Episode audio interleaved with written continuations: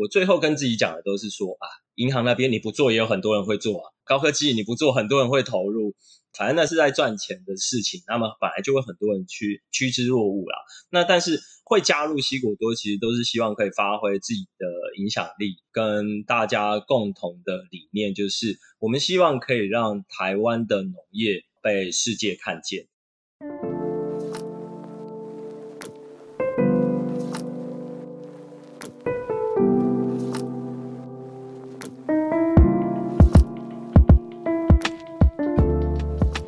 好，我是 AMA 台北摇篮计划的 Jasmine。今天要跟大家介绍的来宾是西果多的创办人 Max 黄崇敏。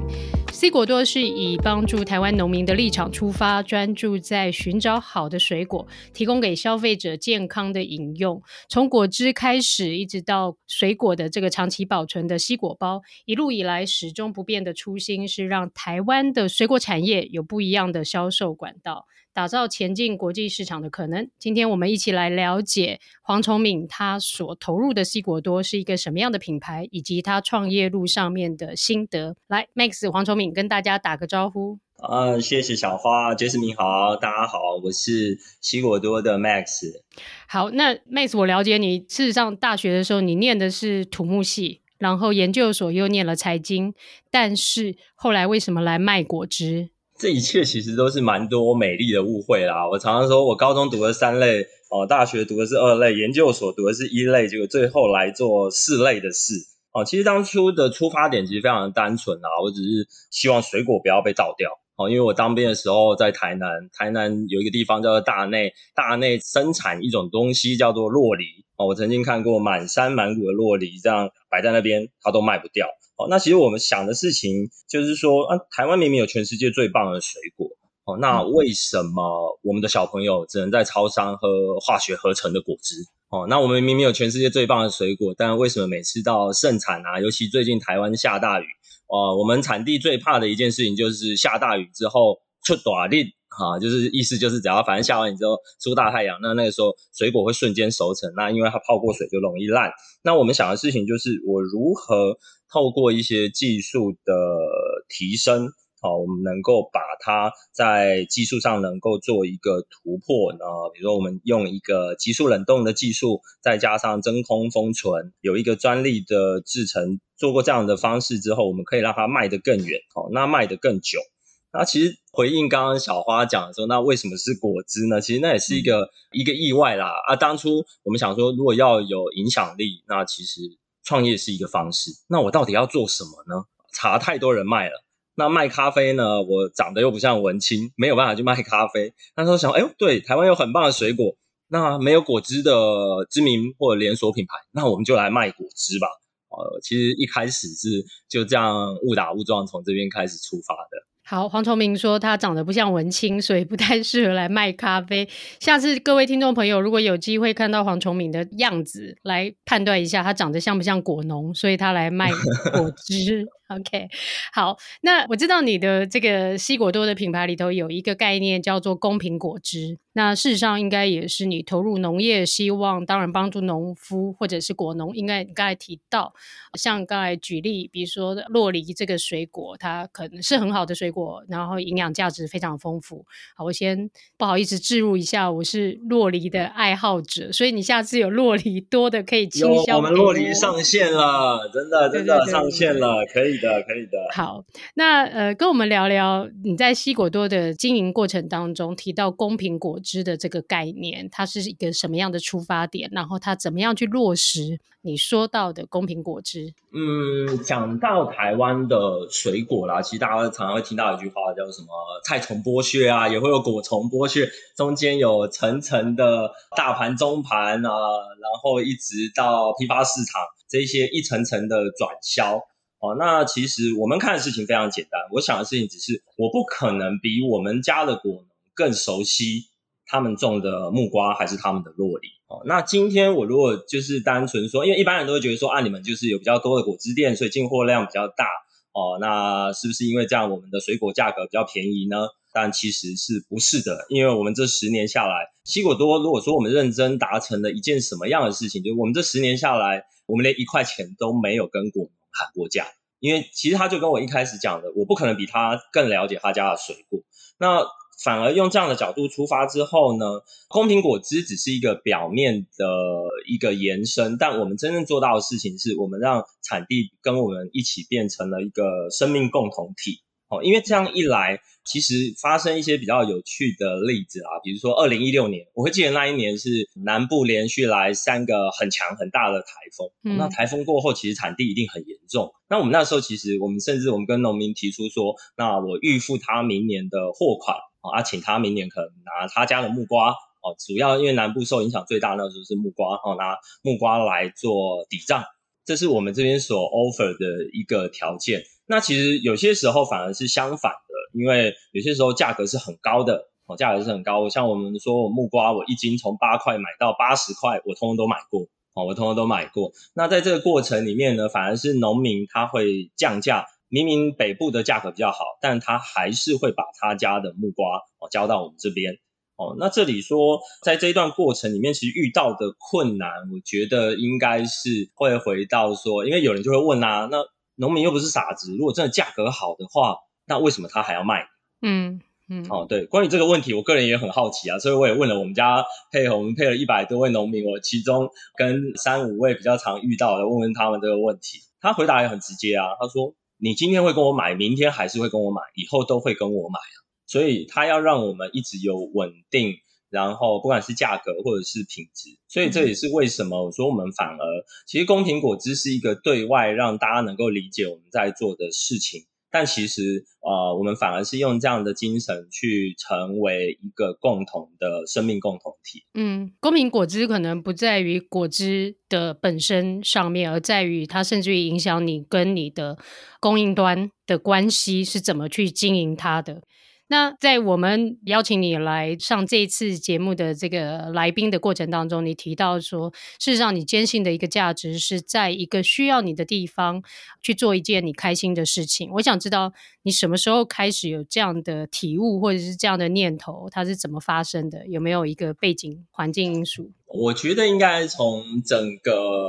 步入社会开始，因为其实我还是有去电子商务啊，也有到传统公司去服务。哦，但你会觉得做这件事，甚至啊、呃，那时候也是有外商银行在招手，因为我研究所其实读的是偏国企财务工程类别的，也是有他们在招手啊。可是呃，你总是觉得就是在帮有钱人赚钱，那他们赚了很多钱，都是数字。那数字的背后呢，我感觉不到什么特别的温度啦。那反而当我真的投入这件事情，我在做的时候，我一直到现在，我都还是会去摸摸我们家的木瓜跟西瓜，跟他讲讲话。哦，因为觉得它是有生命、有温度的。那我觉得说，开心其实是可以很单纯、很简单的。里面其实，呃，我印象比较深刻的应该是去年，啊、去年一样也是梅雨，梅雨下得很严重，那就影响到凤梨。再加上去年因为疫情，那时候刚开始，我们整个外销凤梨滞销。那我们做的事情其实非常的单纯，就是啊、呃，我们用果包的方式。啊，协助农民，那我们采收了他们几吨的凤梨。那这个过程当然我们也没有议价，所以这也发生一件很有趣的现象：送货司机一直到送到我们这边来了，还不知道要跟我们收多少钱。我说啊，你们老板娘没跟你说吗？我也不知道还要卖我多少钱啊。但这只是一个过程，我觉得真正到后来会觉得开心是，我们五月做的这件事，哦，一直到九月，是因为九月中秋节嘛，十月，然后那时候我们果包上线这个东西，我们这样做了之后。这样的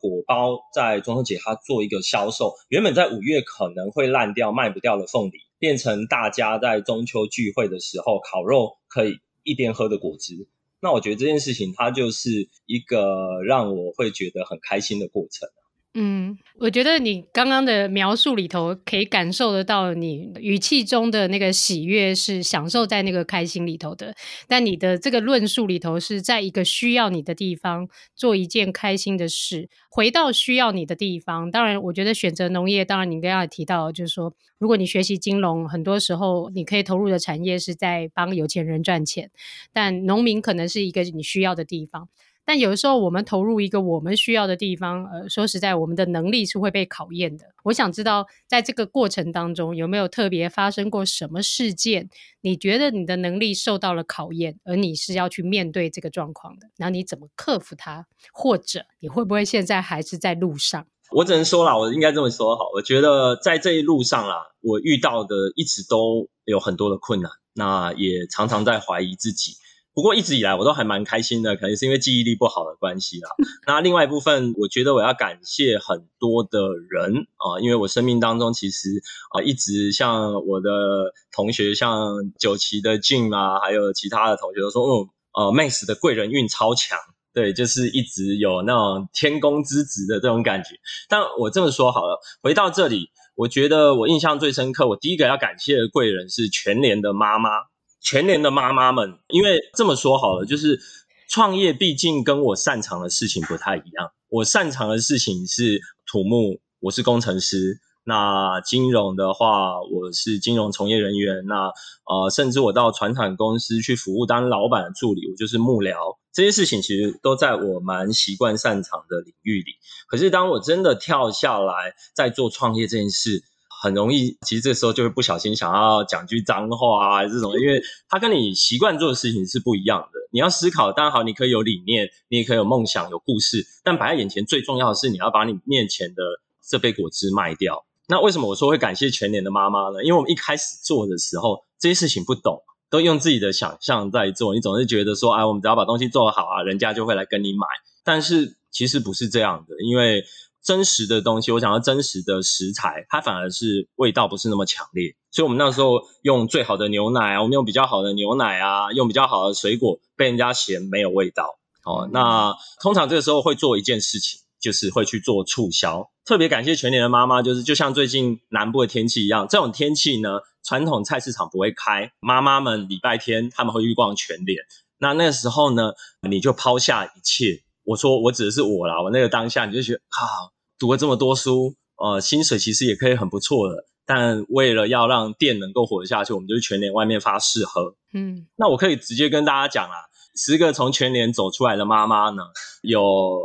三个会试喝，好，七个看到你像看到鬼一样，他会绕过去。这三个里面就试喝的这三个人，会有一个人跟你买，不过他是同情你。嗯为什么我知道他是同情你呢？因为我们是买一送一，他跟我说送的那一杯他不用了，嗯，哦，他都最后跟你说啊，年轻人不错，这雨下这么大，哦，你还这么努力的在这边做这些事情，哦，对啊，从那一刻其实我非常感谢他，因为他那时候点醒我，嗯，真的不是这样的，我已经不是上班打卡，然后到了月初等领上个月薪水了，我必须要解决很多我以前在学校没有学到的事情。好，那我要克服很多的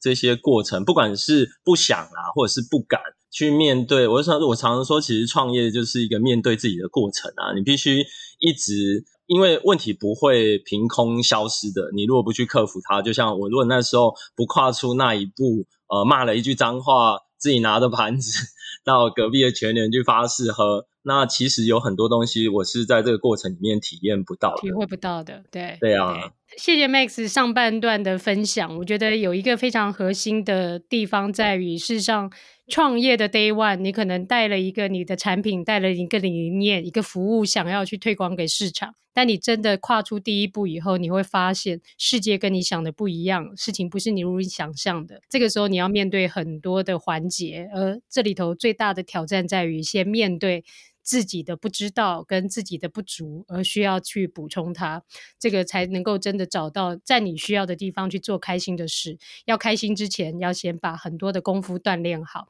那我们下半段回来再跟 Max 谈一下关于他对这个产业的想法跟看法。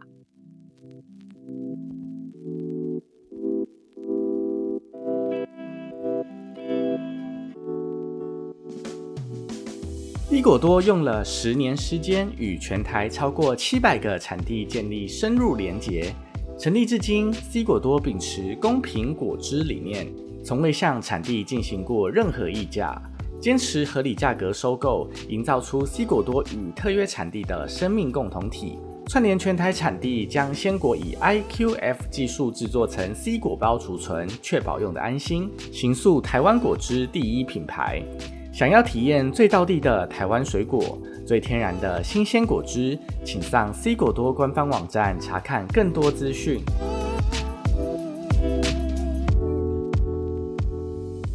好，欢迎各位听众朋友回到下半段的节目。今天的来宾是西果多的创办人黄崇敏 Max。Max，我们刚才在第一段结束的时候聊到，就是说你坚信的价值，然后在这里头你必须要去克服很多的困难，才能真正的去在一个需要你的地方去服务他，而让你自己做到开心的事。我想问一下，这个理念，当你在不管叫做传递给现在的伙伴的时候，或者在寻找你的工作伙伴的时候，你怎么样去运作它，或真的能够让它贯彻在你的团队里？我都是从利他的角度开始谈，好，开始出发。这个利他呢，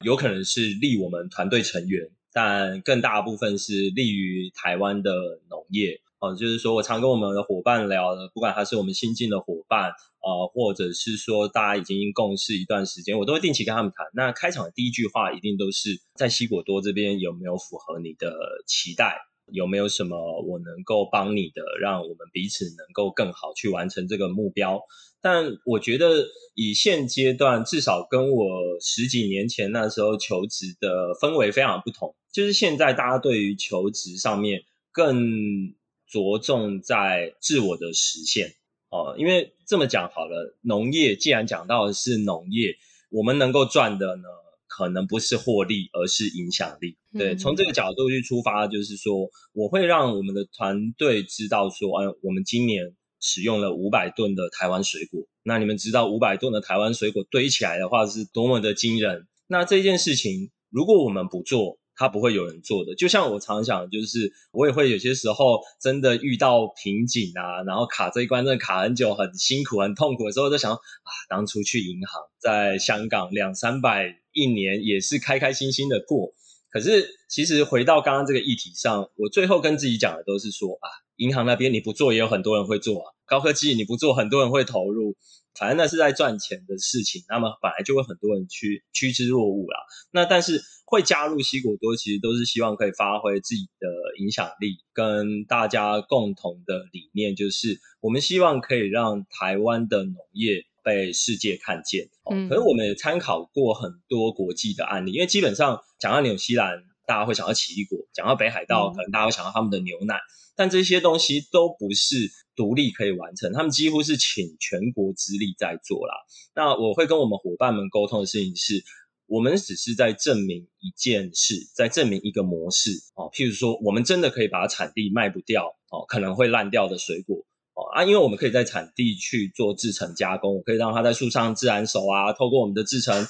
把它包装好，真的可以卖到全台湾，甚至是。世界上去，那以这样的动作，我们做一个抛砖引玉，看能不能够让台湾的农业真正变成一支国家队啦。因为最近可能因为奥运的关系，大家一直在讲国家队，在讲台湾。那其实农业真正该组的也只有一队而已。我常说农业的品牌其实只有一个，就是 MIT。嗯，好，那在这个过程，其实我们能够发挥的影响力，它其实是非常非常的大的。那也从这里是我主要作为一个切入，跟我们伙伴在沟通的一个重要的切点。OK，所以我多次其实，在我们的活动当中，我就会找那个黄崇敏，找西果多来现场，叫做打果汁给大家喝。呃，可以看到他的伙伴的投入的时候，事实上是非常骄傲于他们在 deliver 的这个产品。但我还是要聊一下这个不免俗的这段时间，大家探讨的都是疫情哦。我想，作为你们现在所经营的这个牌子，或者是你们现在的业务，应该也都是受很大的冲击的。你对于这个你们所处的这个环境下的这个疫情，你有什么样的观察？我觉得啦，我常这么说，我觉得我们在疫情之下，我们都在见证历史，非常荣幸可以跟大家一起见证。那更希望是未来我们可以创造历史，因为我观察这次的疫情，基本上它改变的事情面向非常的广。它最大的部分是绝对回不去了。就拿戴口罩这件事情好了，现在你不戴口罩，搞不好比没穿衣服还要尴尬。没穿衣服你在路上走，人家可能不会看你；没戴口罩，大家会看着你。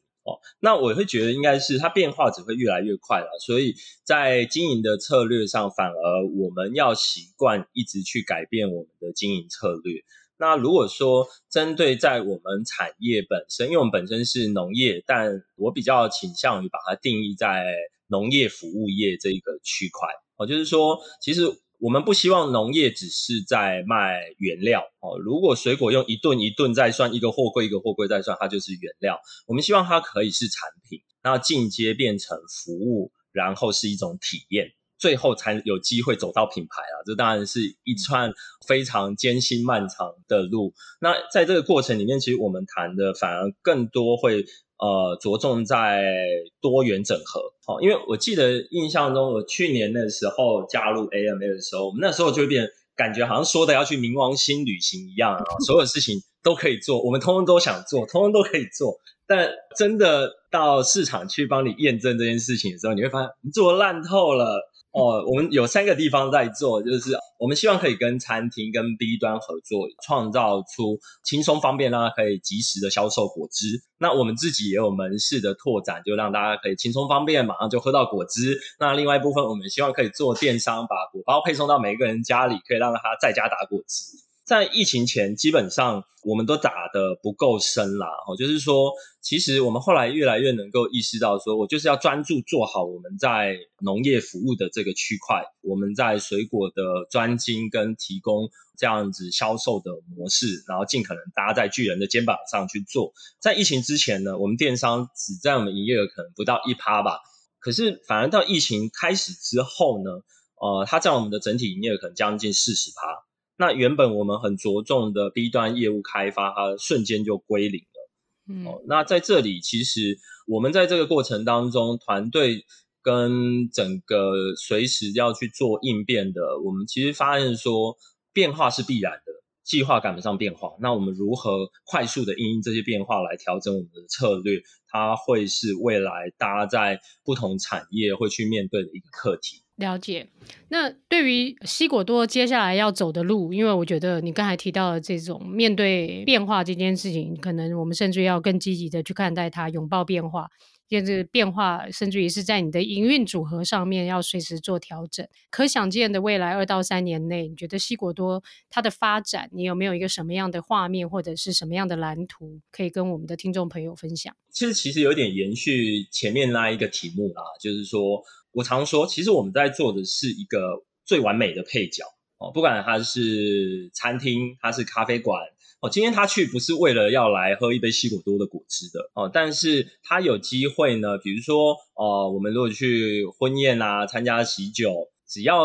呃有提供现打果汁，大家就不会喝罐装饮料了。嗯，对，那其实大家还是有想喝现打果汁的需求。那我们在提供的其实就是让大家可以在任何地点、任何时间喝到一杯新鲜的现打果汁。那接下来，其实我们真正着眼在做的是，我如何跟这些通路产生串联，在我自己本身的产品跟行销端上面去着手施力，那协助对方的通路成功。哦，这个是我们其实在过去，因为因为过去自己永远想的都是我怎么样多卖哦，我要多打几杯果汁。但其实，呃，经过这一次疫情，那再加上我们检视了我们的整个商业模式之后，我们发现其实我们最有最大的利基在于说，因为我们也开始去访谈我们的客户嘛，还有跟我们合作啊，甚至是我们家用的订户，为什么他那个订阅用户他为什么会一直啊一直重复的订购？其实我们都是在满足他这些情境的需求哦，所以我。在后来，我会把它定调成为说，我们如何创造出客户的成功哦，让西果多是他们最完美的配角。哦，我觉得在这边反而更能够，比如说像我们之前讲的是，哦，我希望可以啊出国打果汁，用果汁让世界看见台湾，还是一样的，我们的目标没有变，只是打果汁的不一定要是我啊，我们可以搭在别人巨人的通路上哦，让他们去国外替我们打来自台湾的果汁。那一样用台湾的原料，那西果都在这中间扮演一个关键的角色。对，这是我这段时间，其实我觉得疫情教会我们很多事啦。那其实我都是比较正向、正面的在看待，因为它让我们更有凝聚力，向心力也更高，也更必须要毫不保留的审视自己过去一直在逃避的问题啊。嗯。好，可以梳理出来，就是说，刚才在特别提到，特别是你的客户是 To B 端的，呃，以通路来说，不管他们是餐厅或者他们是呃任何的大量的使用者的时候，你可以把自己位于一个配角的角色。但事实上是协助大家双方都一起成功，但你不必要是这个产品的主角。但我会非常的好奇，面对消费者，你们的西果多的这个品牌有没有什么样的经营计划，或者是你接下来希望能够把它形塑或打造成一个什么样的样貌，带到消费者的面前？针对消费者，我们其实它会比较着重在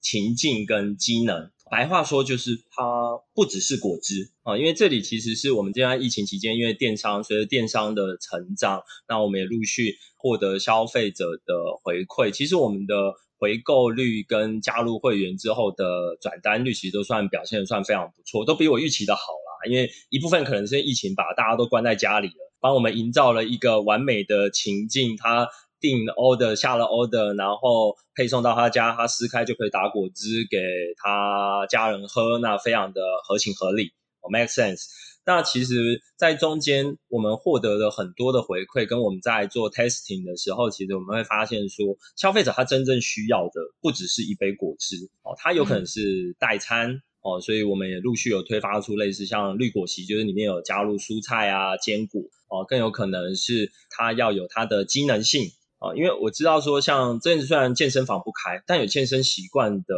我们的消费大众，他还是会在家做啊。那做完之后，他还是要做营养补给啊。那其实在这边来说，我们这样的技术跟定位上，它就有能够有一些更不一样的创新跟突破。哦，这是其实我常常说的就是市场是不会骗人的啦，所以一切都是以我们客户端它带给，就我们一样会有这样的。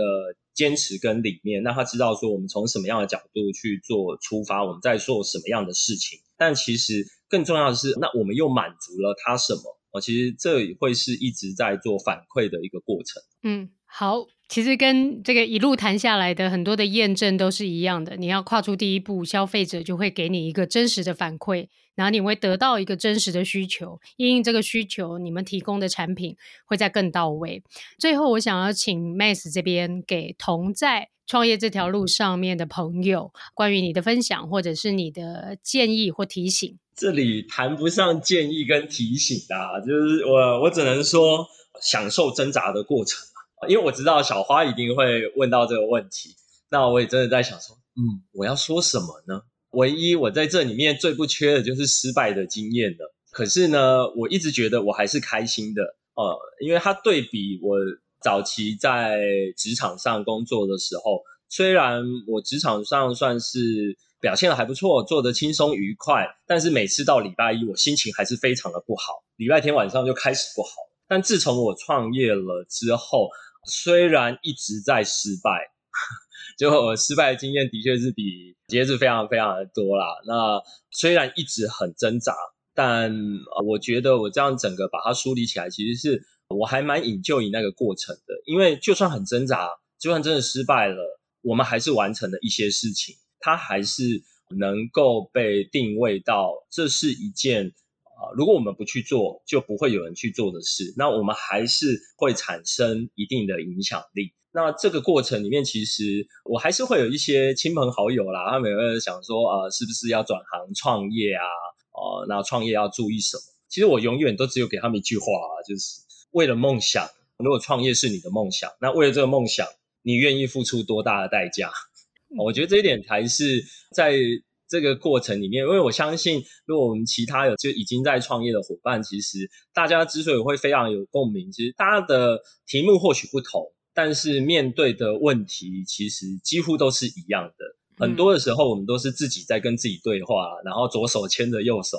就一路向前走。只是我常说，就是呃，我真的觉得我就是一个非常幸运的人。那一部分可能因为我们选择的题目是农业，那在最近也因为是农业的关系，在社会资源愿意给我们更多的投入跟肯定哦。这里也是我想借这个机会来感谢一路上所有支持过我们的人。好，今天真的非常感谢西果多的创办人 Max 黄崇敏来到创业成长学，从他一路跟我们的分享，在一个。需要你的地方去做一件开心的事情。他体悟到，在投入农业，事实上为的不是获利，而为的是更大的社会影响力，以及他怎么样去引发他的伙伴们参与西果多的这个过程当中，他是用一个利他的角度来出发。那我们非常开心，希望今天的听众朋友有机会也成为西果多的支持的消费者。然后可以喝到，以及去体验到他们已经帮大家处理好的果汁，它的密封包，